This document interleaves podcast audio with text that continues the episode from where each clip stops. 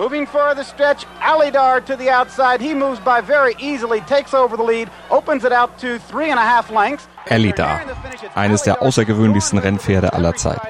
Ein wunderschöner, dunkelbrauner Vollbluthengst und feilschnell. In den späten 70ern gewann er in den USA 14 von 26 Rennen, landete nur zweimal nicht auf dem Podium. He won the, the Bluegrass, he won the, uh, the Florida Derby, He won the Champagne. Then he beat the older horses in the Whitney by 10 lanes. Das zählt sein Jockey Jorge Velasquez hier stolz auf. Und auch wenn Elida bei den ganz großen Rennen immer nur Zweiter wurde, quasi das Vizekusen des Reitsports war, Elida war der Stolz der renommierten Calumet Farm.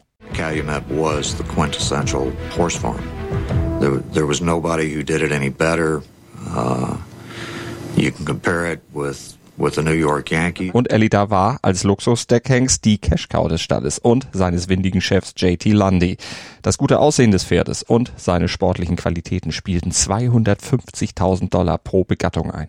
Aladar was not only famous, he was Calumet's most valuable asset. Doch am 13. November 1990 war das vorbei. Da stand Elida plötzlich in Schockstarre in seiner Box und in seinem eigenen Blut. The horse was sweating, was uh, in distress, and, and it was. Der untere Teil von Elidars rechtem Hinterbein war merkwürdig verdreht und der Knochen seines gebrochenen Sprungbeines stach durch seine Haut. Eine eilige Notoperation wurde durchgeführt, aber letztlich musste das Pferd doch eingeschläfert werden. Was war passiert? Wirklich nur ein tragischer Unfall beim Tritt gegen die eigene Stalltür? Suspicion started almost from day one. It had been killed for the insurance money. Zu Recht, denn schnell wurde klar, es steckte mehr dahinter. Es ging auch um den Absturz und finanziellen Ruin eines der ruhmreichsten Pferdeställe der USA. We saw there were just no money, no cash flow. Wir erzählen eine Geschichte über die Folgen von Gier, Korruption, Missmanagement und Bank- und Versicherungsbetrug und suchen vor diesem Hintergrund auf die selbst 30 Jahre später noch immer heftig diskutierte und untersuchte Frage Antwort. War Elidars Tod? Accident or murder? Man nimmt sich, was man will. Dann wilde Gerüchte entstanden. Davon stimmt. Tatort Sport. Wenn Sporthelden zu Tätern oder Opfern werden, ermittelt Malte Asmus auf meinsportpodcast.de. Denn manchmal ist Sport tatsächlich Mord. Hallo, mein Name ist Malte Asmus und heute ermittle ich zusammen mit meiner Kollegin Alina Stahn im Fall Elida. Die genauen Umstände, die zum Tod des erfolgreichen Rennpferdes und Deckhengstes führten, sind ein bis heute ungelöstes Rätsel, aber die Vermutung liegt nahe, dass möglicherweise doch mehr dahinter steckte als nur ein tragischer Unfall und dass das Pferd sozusagen zum Kollateralschaden wurde, zum Kollateralschaden der Gier und der miesen Managementqualitäten eines Mannes, der sich in den Kopf gesetzt hatte, zu einer ganz großen Nummer im Pferdezuchtbusiness zu werden. Und die einst wohlhabendste und angesehenste Pferdezucht und Trainingsstätte der USA damit in den Ruin stürzte. Aber erstmal sollten wir uns dieses Pferd noch mal ein bisschen näher anschauen. Alina, bring uns Elida doch mal etwas näher. Gerne. Elida wurde 1975 geboren und ist ein kastanienfarbener Fuchs, gezüchtet auf der Calumet Farm in Kentucky. Er war eines der schnellsten und erfolgreichsten Rennpferde der späten 1970er. Er startete insgesamt 26 Rennen wurde einmal Dritter, neunmal Zweiter und gewann herausragende 14 Rennen und kassierte rund eine Million an Preisgeldern. Du hattest die Calumet Farm eben erwähnt. Die wurde 1924 gegründet, brachte enorm viele erfolgreiche Pferde hervor, hatte aber in den Jahren vor Elidars Geburt so ein bisschen an Glanz verloren. Die großen Erfolge blieben da aus. Mit Elida hoffte man dann aber wieder mehr an Bedeutung zu gewinnen. Und apropos Bedeutung, der Name Elida, hat der eine besondere Bedeutung? Das ist die Kurzform für Ellie Darling. Er ist benannt zu Ehren eines verstorbenen Freundes der langjährigen Besitzerin der Farm. Die hatte einen Freund namens Ali Khan, den nannte sie immer Ali Darling.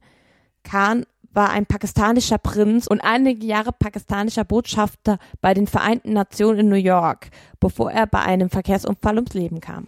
Du hattest die Erfolge von Elida eben aufgezählt. Der ist aber weniger wegen seiner Siege, sondern vor allem wegen drei zweiten Plätzen den meisten in Erinnerung geblieben und natürlich wegen seiner Duelle mit seinem größten Rivalen, mit Affirmed. Das stimmt. Dieses Duell prägte den Reitsport nachhaltig. 1978 hatten sich die beiden ein extrem enges Rennen um die Triple Crown geliefert. Müssen wir kurz einschieben. Triple Crown, das ist sowas ähnliches im US-Reitsport wie ja, die Grand Slams im Tennis oder im Golf. Genau, das ist eine Serie bestehend aus drei Rennen. Kentucky Derby, Preakness Stakes und Belmont Stakes. Die alle drei zu gewinnen, das ist enorm schwer und das gelingt wirklich nur den allerbesten Pferden. Tja, und bei diesen drei Rennen im Jahre 1978, da war Ellie da jeweils knapp nur Zweiter, immer hinter den großen Rivalen Affirm. Und besonders knapp war es bei Belmont. Elidas Popularität hatte das aber keinen Abbruch getan und er konnte Affirm dafür nach der aktiven Karriere auf einem anderen Gebiet ausstechen, nämlich als Deckhengst. Genau. Da brachte er seinem Besitzer ein Dutzendfaches der Millionen Dollar ein, die er mit den Rennen gewonnen hatte. Elida deckte durchschnittlich 100 Stuten pro Jahr und zeugte dabei auch zahlreiche spätere Champions. 250.000 US-Dollar kassierte sein Besitzer pro Besamung. Eine stolze Summe. Laut New York Times soll Elida 582 Fohlen gezeugt haben, von denen die meisten selbst Rennen liefen und insgesamt 34 Millionen Dollar gewann. 582 Fohlen rechnen wir mal hoch. Man kann sagen, Elida war damit sowas wie die Cash Cow der Calumet Farm, die Hauptquelle, aus der das Unternehmen Einnahmen generierte. Ja, und so ein großartiger Deckhengst, so ein Goldesel im Stall, der ist natürlich auch entsprechend versichert. Elida hatte Anfang der 1990er die höchste Risikodeckung der Branche, 41,5 Millionen US-Dollar. 36,5 davon bei Lloyds in London und 5 Millionen bei Golden Eagle. Und diese Summe wurde dann tatsächlich auch ausgezahlt, nachdem sich Elida am 13. November 1990 in seiner Box angeblich selbst sein Hinterbein zertrümmerte. Entdeckt wurde er an diesem Abend gegen 21.30 Uhr angeblich von Elton Stone, der auf der Ranch Nachtwache schob und die Stelle überwachen sollte.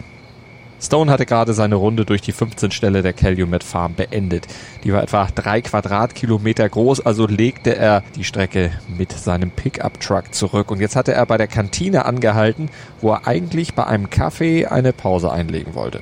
Doch nach eigener Aussage hatte er plötzlich so ein Gefühl, dass er doch nochmal nach dem Rechten sehen müsse. Also fuhr er zurück zu Elidas Scheune und als er sich seiner Box näherte, sah er an der Boxentür ein herausgebrochenes Scharnier und er hörte ein schwaches Wiehern und Stöhnen. Stone rannte sofort hin und da stand Ellie mit gesenktem Kopf, die Augen weit aufgerissen vor Angst, schwer atmend und zitternd. Stone glaubte zunächst, das Pferd hätte Koliken, er rief seine Vorgesetzten an und auch die Farmveterinärin, aber dann sah er, dass Ellie da nur auf drei Beinen stand. Sein rechtes Hinterbein etwas angehoben hatte. Es hing komisch von seinem Körper herunter. Und es hatte sich ein dicker Knochen durch die Haut nach außen gebohrt, erinnert sich auch der eiligst herbeigerufene Tierarzt Dr. Bramlage in einer Court-TV-Doku. He had a fracture and he did have a hole in his skin with the, the point of one of the bones sticking out. Eine eilig anberaumte Not-OP konnte Elida zunächst retten. We actually got the surgical uh, procedure done in fairly short order. We basically used the area of his wound to insert a small plate, and then we put some pins across his bone and incorporated them in a fiberglass cast. Das machte Hoffnung, dass Ellie da zumindest weiter als Deckhengst arbeiten konnte, doch einen Tag später brach sein Bein unter seinem eigenen Gewicht erneut. He tried to to move across the stall and slipped and fell with the cast on, and he had fractured this time the bone in his thigh. Und nach diesem zweiten Bruch im gleichen Bein, da blieb Farmgeschäftsführer Landi nichts anderes übrig, als zuzustimmen, dass das Tier am 15. November 1990 eingeschläfert wurde. The shock this week, though, was news of the death of one of the nation's current leading stallions, Aladar. The 15-year-old stallion fractured the cannon bone of his right rear leg after kicking his stall door last Tuesday night. Was in dieser ESPN News verkündet wurde und im offiziellen Bericht stand, der die Verletzung von Ellie da dokumentierte, war, sehr wahrscheinlich trat das Pferd mit voller Wucht gegen die Stalltür, so dass sich ein metallener Riegel löste, die Tür ein Stück aufsprang und sich Elidas Bein dann zwischen Tür und Wand bzw. Türpfosten verklemmte, so dass er sich beim Versuch, es zurückzuziehen, dann den offenen Bruch zuzog. Das stand da drin, ja. Und das klingt auch erstmal sehr plausibel. Tiere, vor allem Pferde als Fluchttiere, können unberechenbar sein. Sie können aus heiterem Himmel, wenn sie sich vor etwas erschrecken, durchaus austreten und das eben auch mit voller Wucht. Und natürlich kann ein Pferdebein auch brechen. Das hätte man auch nicht wirklich verhindern können. Aber es gab auch schnell andere Stimmen, Stimmen, die bezweifelten, dass Ellie da sich bei einem Unfall verletzt hatte. Die ersten lauten Zweifel kamen schon nach wenigen Wochen auf. Elida war gerade begraben und Landy hatte die Versicherungssumme ausgezahlt bekommen, extrem schnell. Angeblich soll es die am schnellsten ausgezahlte Versicherungssumme für ein Vollbluthengst gewesen sein. Und das heizte die Gerüchteküche an. Gerüchte, die sich dann auch schnell als wahr herausstellten, dass Landy und Calumet das Geld von der Versicherung, die 41,5 Millionen US-Dollar, aber auch wirklich bitter nötig hatten. Genau, denn es wurde öffentlich, dass die Farm quasi pleite war. Landy hatte sie innerhalb von acht Jahren, in denen er das Geschäft leitete, komplett heruntergewirtschaftet. 1982 hatte er eine florierende Farm übernommen. Acht Jahre später, im Dezember 1990, war sie ruiniert. Landy und die Farm hatten Millionen Schulden. Ja, die Farm war angeblich mit rund 150 Millionen US-Dollar in den Miesen und einige Gläubiger hatten auch bereits schon Klage eingereicht. Höchste Zeit, dass wir uns diesen JT Lundy noch mal genauer angucken. Alina, wer war dieser Mann? John Thomas Lundy war ein örtlicher Farmarbeiter, der 1962 die erst 16-jährige Cindy, die Enkelin der reichen Farmbesitzerin Lucille Markey, geheiratet hatte. Die Oma war über das neue Familienmitglied allerdings alles andere als begeistert. Sie hielt ihn auf der einen Seite nicht für standesgemäß, wegen seiner Herkunft aus der Arbeiterklasse. Er trug nie Anzug und Krawatte, guckte laut einem Zeitungsartikel lieber ein Duke kommt selten alleine und aß dabei gebratenes Hähnchen, als in den Country Club zu gehen. Das finde ich jetzt nicht so unsympathisch, muss ich sagen. Das stimmt, aber es kommt noch mehr. Er war eher ungehobelt, hatte nicht die besten Manieren, er war grob, aber vielleicht mochte sie ihn auch nicht, weil sie ahnte, dass er nur des Geldes wegen ihre Enkelin geheiratet hatte. Okay, das ist jetzt natürlich kein so feiner Zug. Wie kam sie drauf? Woraus schloss sie das? JT Lundy hielt nicht gerade hinterm Berg, dass er aus den einfachen Verhältnissen, in denen er hineingeboren war, heraus wollte. Und dass er eines Tages die Calumet Farm übernehmen wollte. Das hatte er immer als großes Ziel herausposaunt. Ich habe da in der Court TV Doku einen O-Ton der Journalistin Carol Flake gefunden, die glaubt auch, dass Cindy dafür dann sein Mittel zum Zweck war. He told people early on he was going to marry Cindy and run Calumet. She was his ticket. Und die ehemalige Sekretärin der Farm, Maggie Glass, die unterstreicht das in der gleichen Doku. He had married Cindy to get in position, waiting for Mrs. Markey to die so that he would become the manager of Calumet Farm. Er soll übrigens, als die alte Dame dann 1982 tatsächlich verstarb, auf ihr Grab gepinkelt haben. Also die Abneigung beruhte durchaus auf Gegenseitigkeit und auch meine Sympathie für Landy ist jetzt endgültig dahin. Aber er war 1982 mit 20 Jahren Anlauf dann endlich an seinem Ziel angelangt. Die anderen Erben hatten keine Ahnung von der Pferdezucht und keinerlei Lust, sich mit den geschäftlichen Dingen auseinanderzusetzen. JT fiel es also nicht schwer, ihnen die Entscheidung abzuringen, ihn zum Chef der Farm zu machen.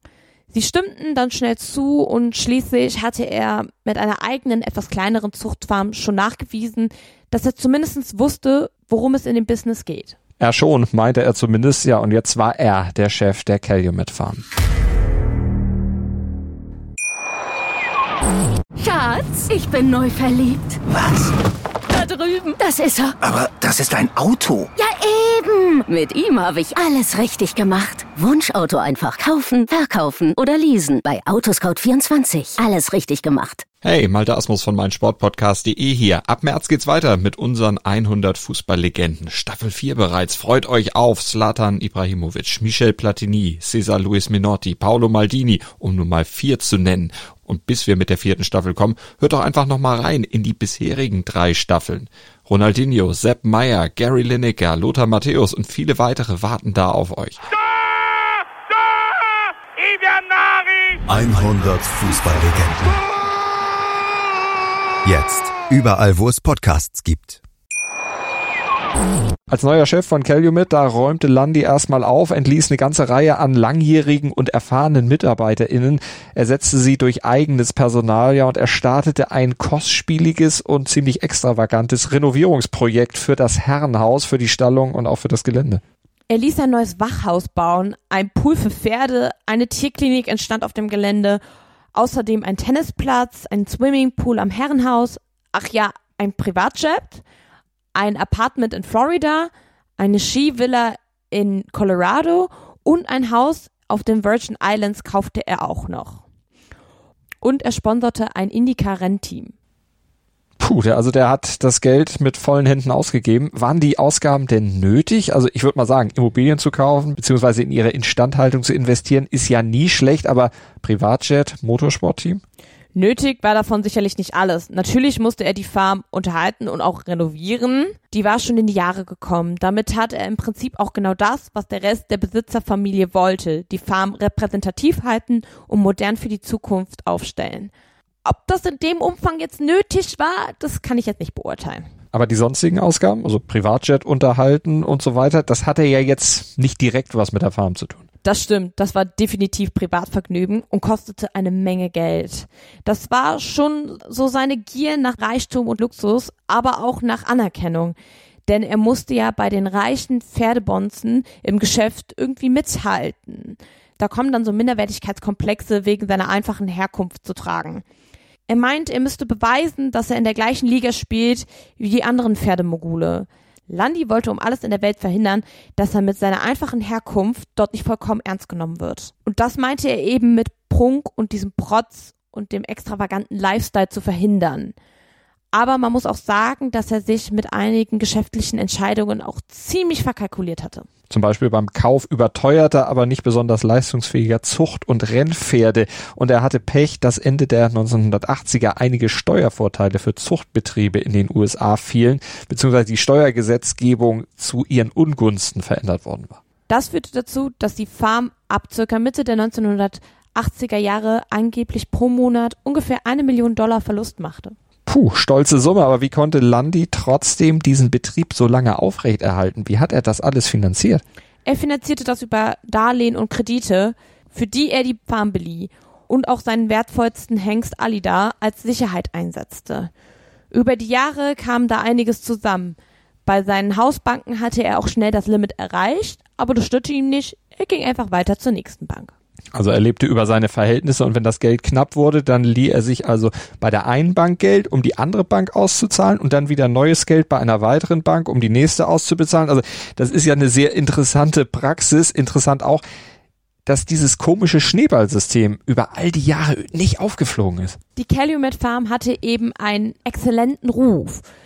Die gab es ja schon seit 1924. Die hatte Spitzenrennpferde ohne Ende hervorgebracht, große Derbys gewonnen und hatte eben auch den Deckhengst Alida. Stimmt, der allein war im Prinzip schon eine gute Sicherheit für Kredite. Schließlich spielte der ja angeblich mindestens circa 25 Millionen Dollar pro Jahr ein. 100 Deckvorgänge für je 250.000 Dollar. Das kann man ja einfach hochrechnen. Klingt nach einer enormen Summe, aber 1988 reichte diese Sicherheit den Banken in Kentucky dann auch nicht mehr aus. Sie drehten Landi den Kreditern zu. Und wie hat er reagiert darauf? Er zog einfach in den nächsten Bundesstaat und holte sich eben frisches Geld in Texas. Und das hat geklappt, aber sicherlich nicht auf legalem Weg, oder? Natürlich nicht. Wie wir heute wissen, das flog in etwa zehn Jahre später auf. In der Chefetage der First City Bank in Houston saß ein Pferdesport-Enthusiast namens Frank Schiak.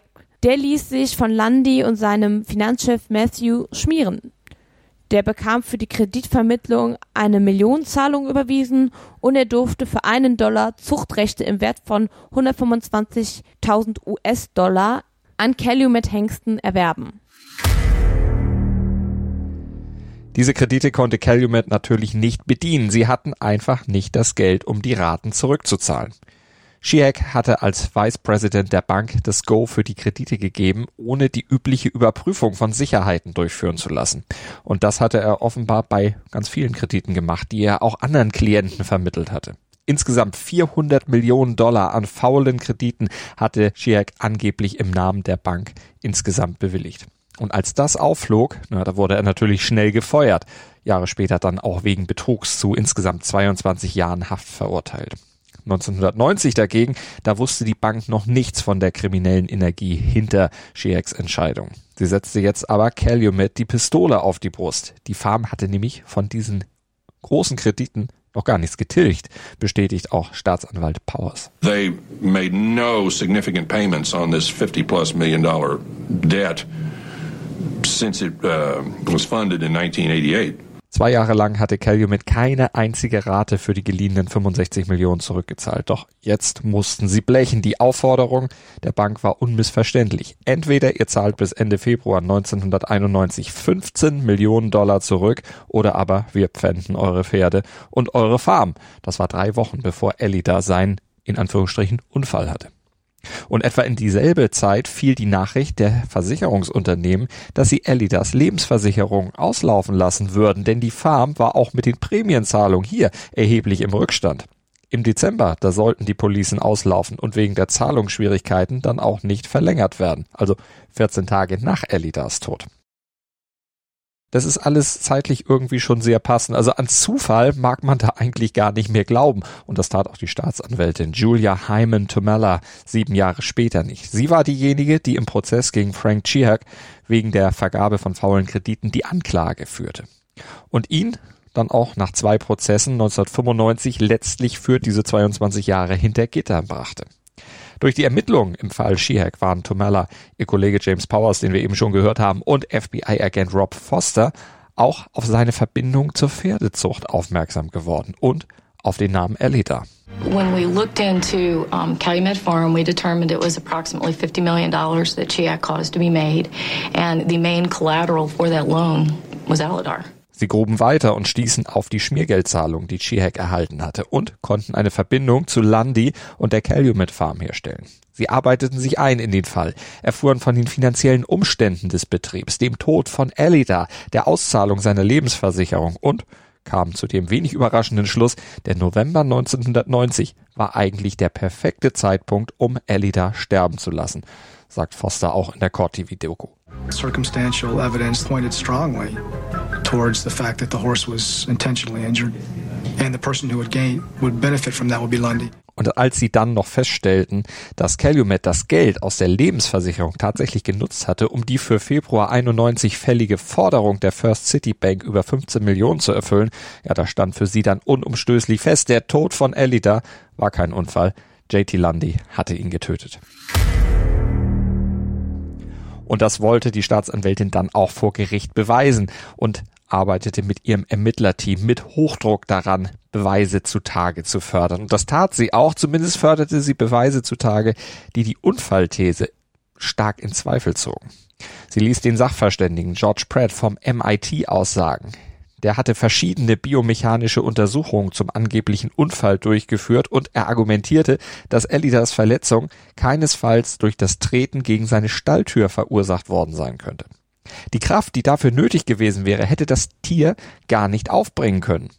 Die Halterungen hätten somit gar nicht brechen können. Wahrscheinlicher war aus seiner Sicht daher die These, dass Elida verletzt wurde und anschließend alles so manipuliert wurde, dass es tatsächlich wie ein Unfall aussah. Dem Gericht reichte das am Ende aber nicht. Lundy und sein Finanzchef Gary Matthews wurden wegen Bankbetrug am Ende zwar für vier Jahre ins Gefängnis gesteckt, dass Lundy aber Elida getötet hatte oder töten ließ, das konnte nicht bewiesen werden. Der Richter sagte in seinem abschließenden Urteil, obwohl es Beweise dafür gibt, dass Landi das Motiv und die Gelegenheit hatte, Alida zu verletzen. Und obwohl es einige physische Beweise gibt, bin ich nicht in der Lage, wirklich zum Schluss zu kommen, dass Landi für den Tod von Alida verantwortlich ist. Selbst der Richter wollte also nicht ausschließen, dass doch mehr dahinter steckte als ein Unfall. Und ich muss sagen, der Meinung bin ich auch. Nach allem, was Staatsanwältin Tomella herausgefunden hat und wir zu diesem Fall gelesen haben, denn da passt so vieles überhaupt nicht zusammen. Beziehungsweise passt du zu gut zusammen. Wie eben der Punkt, dass Alida genau zu dem Zeitpunkt starb, als die Versicherungsgesellschaft seine Lebensversicherung kündigen wollte und als das Geld daraus dringend benötigt wurde, um eine Pfändung zu verhindern. Aber es gibt noch mehr offene Fragen. Einige Zeugen behaupten hier, Elida habe regelmäßig gegen seine Tür- und Boxenwände getreten. He's a kind of horse that uh, was rambunctious and could be mean at times and liked to kick up his heels literally. Well, Aladar would throw a fit about once a month. You know, I guess the equivalent of a tantrum. And he was just a rough, mean horse. He uh, had a history of kicking his stall doors. Well, this night he apparently kicked it once too often. Das waren Aussagen von Leuten, die zum Inner Circle der Farm gehörten. Und die letzte Stimme, die kam von Tom Dixon. Das ist der Mann, der für Lloyds in London den Tod von Ellie da untersucht hatte und am Ende in seinem Gutachten ja zu dem Schluss kam, dass die Versicherung auf jeden Fall zahlen müsse. Ist jetzt ja auch kein Wunder, dass der auch heute noch immer versucht, der Unfalltheorie Glaubwürdigkeit zu geben.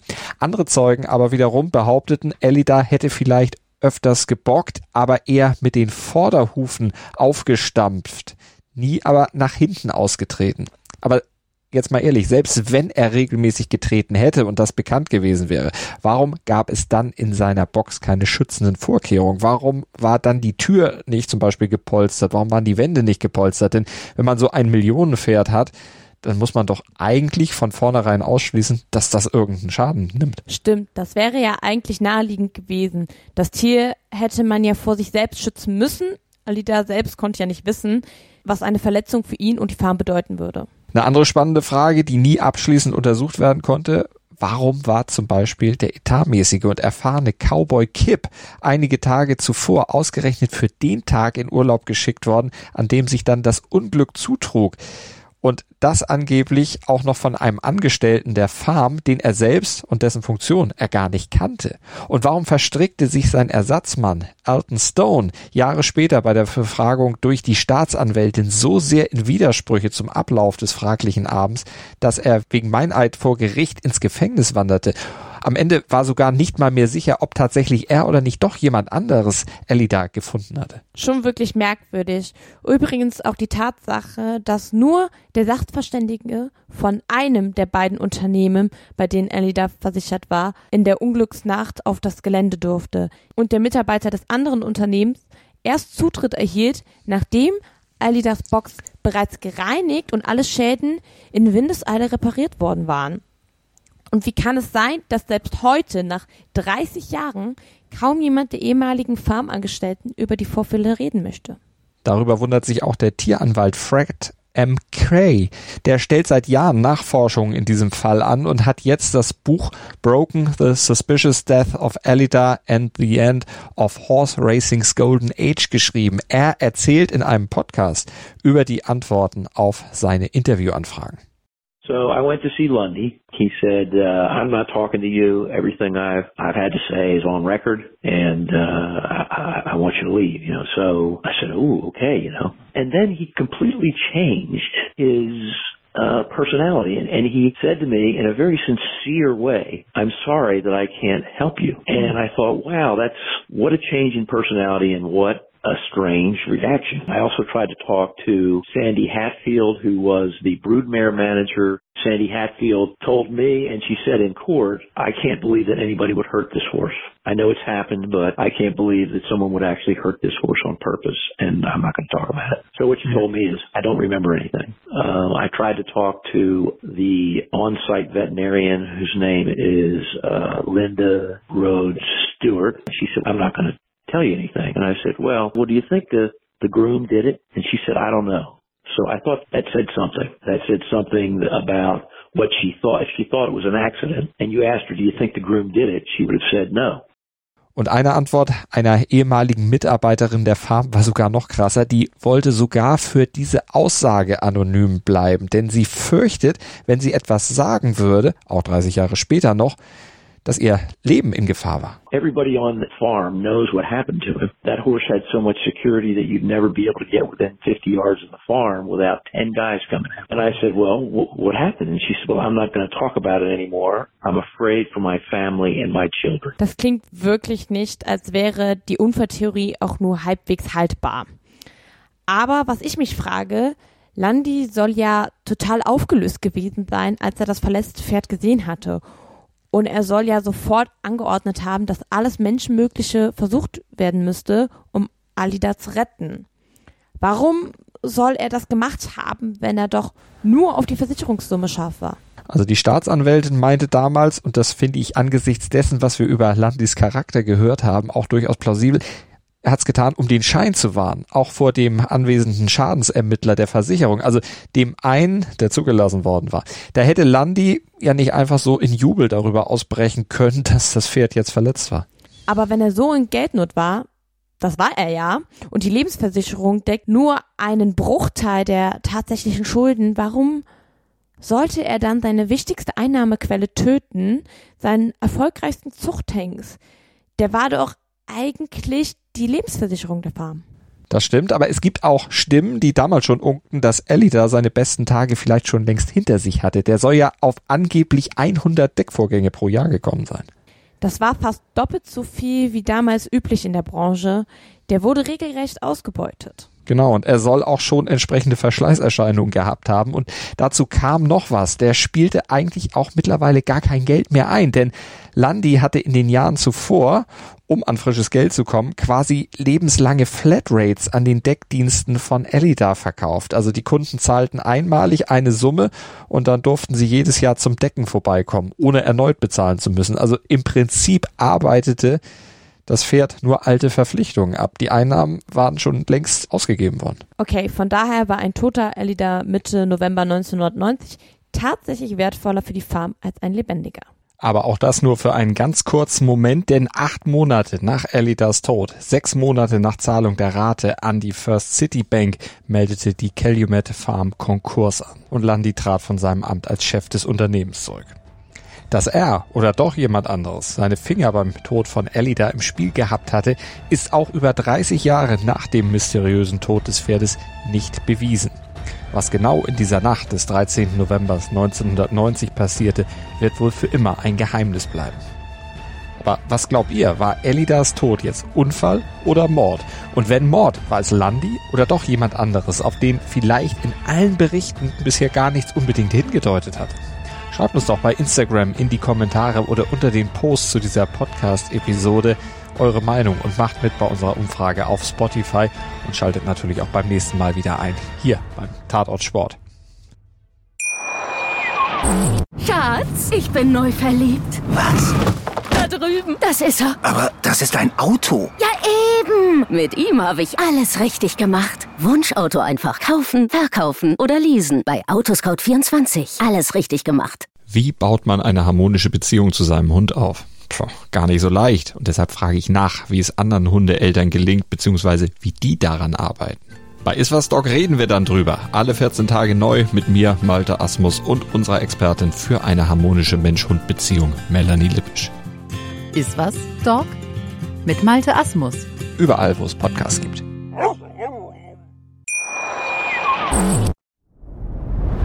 Dir hat dieser Podcast gefallen? Dann klicke jetzt auf Abonnieren und empfehle ihn weiter. Bleib immer auf dem Laufenden und folge uns bei Twitter, Instagram und Facebook. Mehr Podcasts aus der weiten Welt des Sports findest du auf meinsportpodcast.de. Schatz, ich bin neu verliebt. Was? Da drüben. Das ist er. Aber das ist ein Auto. Ja, eben. Mit ihm habe ich alles richtig gemacht. Wunschauto einfach kaufen, verkaufen oder leasen. Bei Autoscout24. Alles richtig gemacht.